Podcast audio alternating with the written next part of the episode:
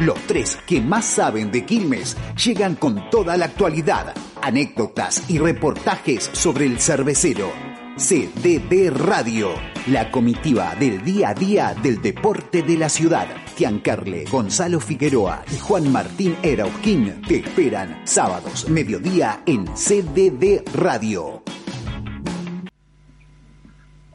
Primero Quilmes es un club grande, eh, es grande, porque hay una ciudad que es de Quilmes. Después ha perdido quizás generaciones que se han hecho hinchas de otros clubes, pero es hincha de Quilmes también. Eh, es un club grande. Eh, y entonces, como todo club grande, eh, se le exige mucho. ¿Sí?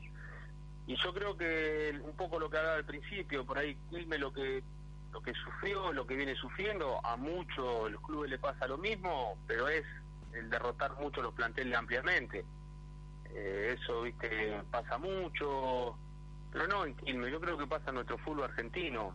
Digamos, para no enfocar, o sea, si bien hablamos de Quilmes, pero yo creo que no es el problema Quilmes, sino un problema global. Lo que pasa es que ustedes están en Quilmes y ven el problema de Quilmes. Exactamente. Yo estoy en otro lugar y veo el problema en otro lugar, hablo con otra persona y me dice el problema de ese lugar, y medianamente pasa siempre lo mismo. O sea, las exigencias son muy altas, quieren resultado inmediato, los resultados inmediatos son muy difíciles cuando vos tenés que conformar un equipo que o cuando trae un técnico que juega de una manera y le fue mal y a los 6, 7 meses, 8 meses trae otro técnico que juega de otra manera, con los jugadores que había armado el técnico anterior, una idea y el otro técnico totalmente distinta a la idea, entonces, y ahí es donde va jugando fino que es el resultado. Si gano me quedo, si pierdo me voy. Sea, pero no, no hay un plan, no, no, hay, digamos, un horizonte, digo, no, no, vamos hasta allá, vamos hasta allá. Eh, si nos toca ir mal, no importa, vamos a sostener hasta allá. Pasa que cuando son clubes grandes, eso se sufre mucho más. Eh, entonces, yo creo que un poco, pero no, a todo el fútbol argentino está pasando y viviendo ese momento. Estamos todos hasta el mismo con la selección. Scaloni dirigió 30 partidos, creo que lleva invicto, no sé si 19, 20, y todo el mundo lo critica, que no tiene experiencia. Pero pará, si sale campeón esta noche, ¿qué decimos? Es un monstruo.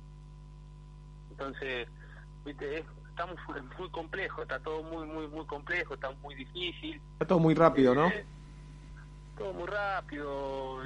Este, bueno, ahora aquí me, yo lo vi que los últimos partidos eh, está mejor, está, los resultados se le están dando, pero bueno, viste, no, no es fácil.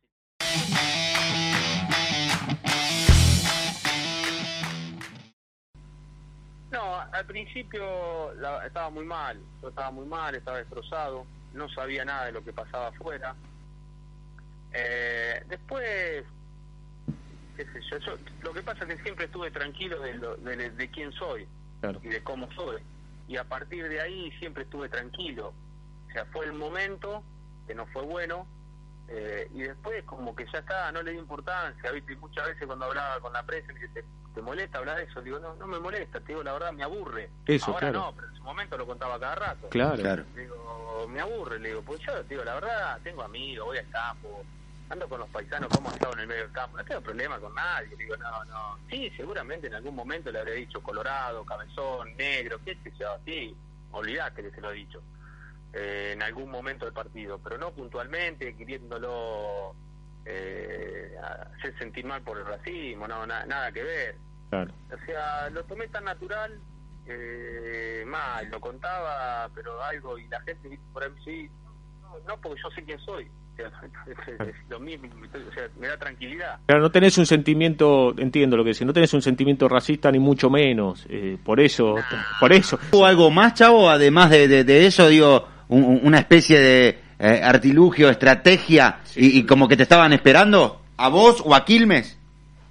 Yo creo que fue algo que vino justo, vino justo porque en ese momento, esto me lo explicaron a mí, había problemas en Europa, el racismo, no recuerdo si era todo, después en Estados Unidos estaba muy fuerte, había una campaña, ese club San Pablo, no sé a partir de qué año dejaron jugar jugadores de, color, negro, como llamarlo, eh, y entonces ellos mismos tenían ese problema, bueno, y siempre digo lo mismo, cayó el más boludo, porque en realidad le no, no, no fue algo que me extrañé con el jugador y del minuto 1 hasta el minuto 90 diciéndole algo sobre el racismo.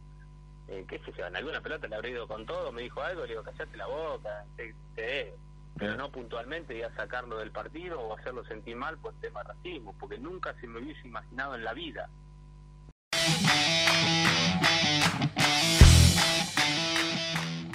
Ese equipo de 60 puntos, nosotros todos los lunes íbamos a pescar, éramos 10, 11 jugadores, a veces 8, a veces éramos más, pero siempre. El Chupa nos llevábamos, nos llevaba y íbamos todos.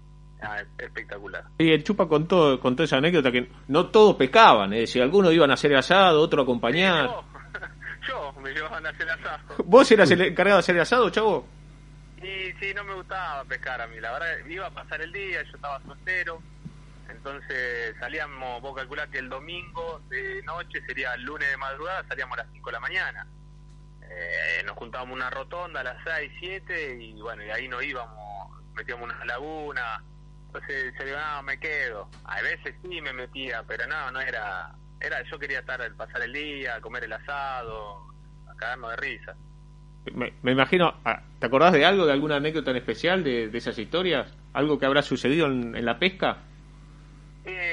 Muy, yo me acuerdo un viaje que fuimos, fuimos a Madariaga. Sí. Pero fuimos, la verdad ese día fuimos como, éramos como 16, 17, una locura. Salimos temprano, pasamos todo el día, comimos el asado, obviamente con algo, algo de vino, está claro. Obvio. Pero, viste, después volvíamos de Madariaga cansados, nos dormíamos, viste, no, qué locura. Pero la pasábamos bárbaro. La verdad que eh, en estas épocas es muy difícil que, que unos grupos puedan 10, 12 jugadores ir a pescar todos juntos, comer un asado y que sea habitual y que sea normal, Claro. no forzado. Sí, sí, sí, Una cosa entiendo. es forzado y otra cosa, nosotros lo hacíamos, eh, era algo natural.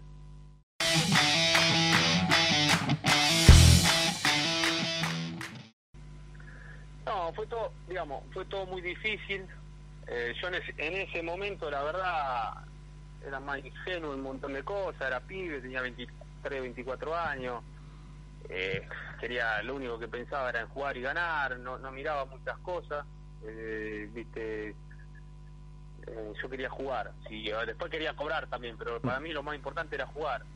Y sí, hubo un episodio, yo no me acuerdo, si- la verdad, se- se- el plantel pedía una, una plata que se le debía antes de jugar Bolivia, y Gustavo decía que no era, que era importante, pero no era el momento para hacer reclamo, bueno, y ahí hubo conflicto. Yo creo que los dos tenían, nosotros como jugadores teníamos razón, y Gustavo tenía mucha razón. Yo creo que había un desgaste que llevó a esa ruptura, porque o, no o no lo supimos manejar los jugadores en aquel momento eh, con el entrenador eh, y, y con mismo los dirigentes o sea eso viste también para uno después eh, en diferentes episodios también fue una un, un aprendizaje fue una linda experiencia digamos que, que- que se vivió porque es difícil decir cómo tenían los dos razón sí porque nosotros como plantel yo ahora me acuerdo que eh, yo no me sentaba en la mesa chica porque era un pibe Claro. eh, pero yo me acuerdo que el plantel pedía esa plata porque decía que si no, no le iban a pagar más. Que puede ser que tenga razón.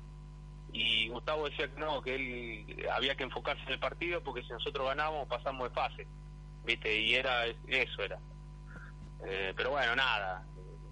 ¿Qué sé yo? no es, difícil porque la verdad que los dos tenían razón y.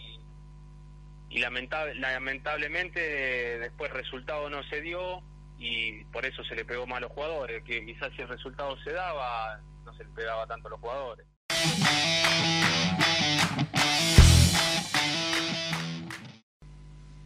No, fue algo, primero algo, fue todo, fue todo muy raro, porque te cuento cómo fue todo. Yo en estudiante estaba pasando el peor momento mío, eh, no estaba bien el equipo, no estaba bien yo futbolísticamente, y Isabela me llamaba para jugar los partidos amistosos contra Brasil. Sí. Eh, la Copa de Sudamérica, ¿cómo era? No, no me acuerdo cómo se llamaba. Fueron cuatro partidos. Se jugó uno en Talleres, uno en la cancha de Boca y se jugaron dos en cancha de Brasil. Pero claro, Bra- Brasil tenía una, una- la- todos los jugadores que iban a jugar el mundial estaban jugando en el torneo local. Estaba Damiao, estaba Fred, estaba Neymar, estaban estaban todos ahí, Paulista. Y viste, nosotros éramos los jugadores del fútbol local. Y yo encima estaba mal. Entonces yo le decía al doctor mío, del club le decía, no, doctor, decirle que estoy cargado el posterior, que, porque la verdad que no quería ir porque me puteaba, me puteaban todo el periodismo, me puteaba, cómo va de sábado, viste, me puteaban de todos lados, y acá en mi club yo la estaba pasando mal, o sea, no, no quería ir, era la realidad. Eh, pero bueno, después una vez que iba lo disfrutaba y después ya me gustó y ya empecé ahí, yo levanté un poco en mi club y bueno, tuve la suerte de estar seis, siete partidos de eliminatoria y poder jugar algunos minutitos, eh, un partido contra Colombia, jugué de 60 minutos y bueno, nada, lo único ahí en ese momento me abracé con Alejandro, que me vino a abrazar y le dije, bueno, ahora estamos a mano Alejandro, ya está. Era, yo ese día sentí que, que le agradecí eh, porque él se la jugó por mí para llevarme a la selección, en la realidad. Eh, porque si no hubiese sido Alejandro, que me conocía muy bien, que el cuerpo técnico me conocía muy bien, otro no me hubiese llevado. Eh, esa es la realidad. Así que bueno, confío en cuatro o cinco jugadores que por ahí no eran para llevar a la selección, pero él, aparte que le veía cosas, también veía cosas que podía ayudar al grupo. Y bueno, creo que que después terminó todo un ciclo muy bueno.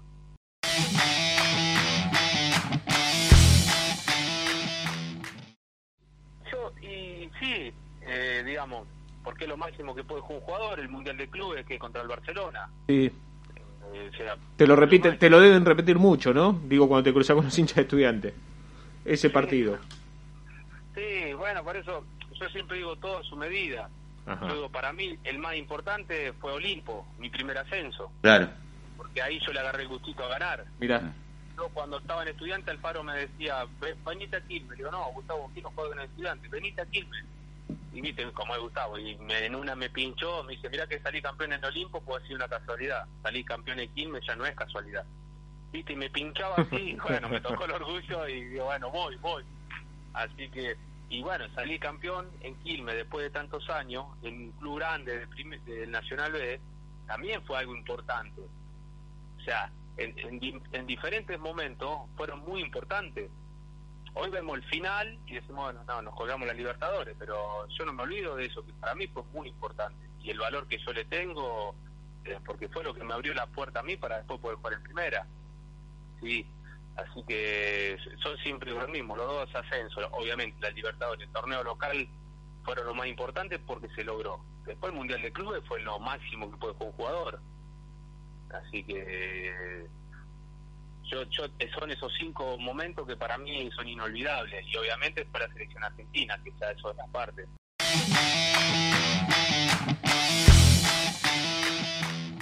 termino la pretemporada todo, me alquilo un departamento ahí en Quilmes y bueno, tuve una amenaza, me fueron al departamento y a, la semana me volví. Eh, me volví otra vez a La Plata, estuve una semana en el Hotel Nogaró ahí con Gustavo. Eh, sí, no, la verdad que fue, fue complicado, fue difícil superar esos momentos. Mm. Eh, bueno, después lo suerte que, que tuvimos de, lograr algo muy importante que no se le venía dando a Quilmes. Y bueno, mucha gente de, de lo que había pasado y de lo que había estado involucrado en ese momento nos pidieron disculpas y bueno, obviamente después fue todo fue todo mucho mejor. Sin dudas. Eh, esa amenaza, Chavo, tenía que ver con un trato que vos no querías con un cierto sector de, de, la hinchada de Quilmes? No, había un poco de todo. En ese momento, no sé, me acuerdo si querían poner una colaboración para la hinchada y yo no, le dije que no. No, no, no quería saber nada. Bueno, sabes que me han dilatado. Bueno, un poco, algo medio así. Y bueno, un poco que se la habían agarrado con los de La Plata, que ese momento estaba Damonte, Chino, Lucas Nardi y bueno, y me era el apuntado era yo. Y bueno, y encima dentro de la cancha no ayudaba en nada yo porque estaba mal, eh, venía de estar seis meses parado. Así que nada, pero bueno, entró todo bien, eh, no, tendría que ser normal, pero en, ese momento nuestro fútbol era algo normal. Eh, así que, pero después, bueno, después fueron ese episodio los últimos tres meses del primer semestre Después, por suerte, se encaminaron las cosas y hicimos un gran segundo semestre.